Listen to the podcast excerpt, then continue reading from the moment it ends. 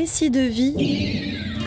Récit de vie. Récit de ville. Récit de vie ou récit de ville. Collecté par l'ALCA. Laboratoire d'architectes lutteurs et de chercheurs artistes. Les récits de vie sont une tentative de troquer les lignes trop droites de la ville contre un regard, un vécu, une histoire. De comprendre la nature profonde des lieux, d'entendre les voix bien souvent empêchées des laissés pour compte de l'histoire se faisant, de révéler le réel et de faire advenir les hospitalités urbaines.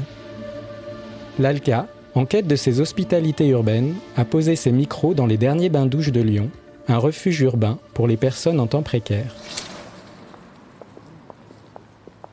Aujourd'hui, c'est avec Tigrane, un agent, que nous pénétrons dans les bains-douches. Tigrane travaille ici depuis plusieurs années et il accepte bien volontiers d'être notre interprète russe lors de nos campements sonores.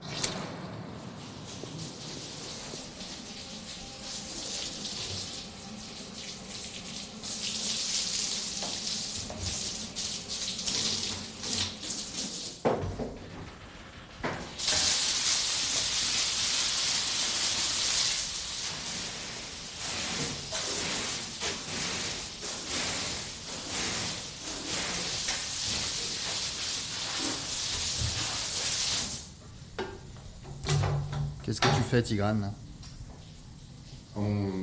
nos protocoles euh, font qu'on nettoie une cabine après chaque passage, quel que soit l'état de la cabine, ce qui est bien. Et puis pour, euh, commodité, on racle un peu le sol pour que ça soit plus agréable pour, le prochain usager.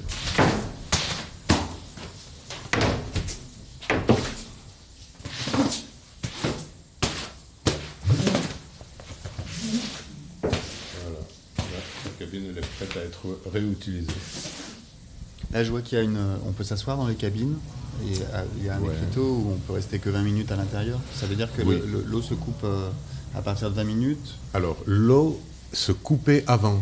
Avant, le système qui était choisi dans- sur ce site, il y avait des jetons.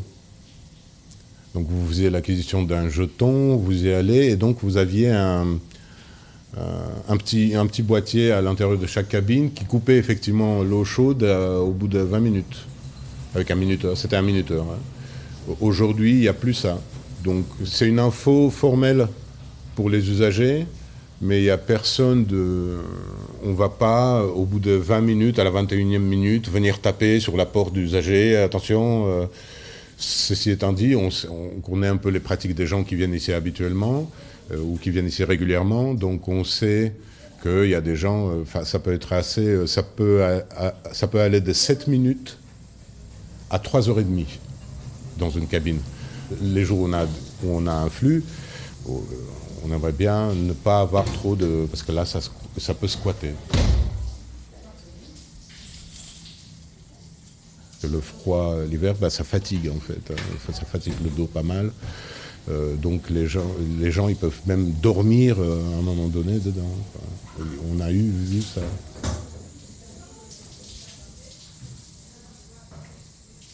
Je reviens juste sur cette histoire de jetons. Euh, euh, dans un établissement public, normalement, on fait l'inverse, c'est-à-dire qu'on fait de moins en moins confiance aux gens. On rajouterait des jetons et encore des jetons avec des minuteries et des, des- des sortes de portes automatiques qui fermeraient, s'ouvriraient toutes seules. Tandis que là, c'est l'inverse. Bonne remarque. Ben, je sais pas, mais il y a une espèce de ce bain douche là-dessus, c'est une anomalie à plus d'un titre. C'est-à-dire que effectivement, au lieu d'avoir euh, ce qu'on observe autour de nous, euh, euh, une réglementation de plus en plus galopante de la vie pour notre sécurité, bien évidemment, hein, les arguments massus, eh ben on va un petit peu à contre-courant de, de tendances générales là-dessus, en faisant confiance aux usagers. On est devenu gratuit. C'est-à-dire qu'aujourd'hui, vous avez de plus en plus de choses qui sont payantes. Et ça crée un rapport humain quand même entre vous et les usagers, entre vous, les gens qui travaillent dans les bains-douches, et les usagers, forcément. Ça, par contre, euh, euh, comment dire, il, y a toujours été. Il y a toujours été. Bon, je ne suis pas là depuis 1934, bien évidemment, mais il y a toujours un rapport humain. Ce qui est, euh, ce qui est assez contre-intuitif. C'est-à-dire que dans un lieu qui traite de, de quant à soi, de l'intime, on aurait pu croire finalement que euh, pour, pour que, pour que l'usager se sente à l'aise, il faudrait que le personnel soit invisible hein, pour, ne pas le stresser davantage, pour ne pas... Et puis finalement, non, ça passe... euh, il y a toujours une interaction. Alors bien évidemment, il y a, de- il y a une distance qui est salvatrice pour l'usager et pour l'équipe. hein.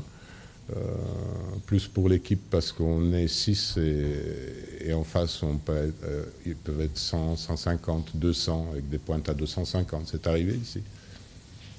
Mais euh, c'est une constante, par contre. Le rapport humain est, une constante.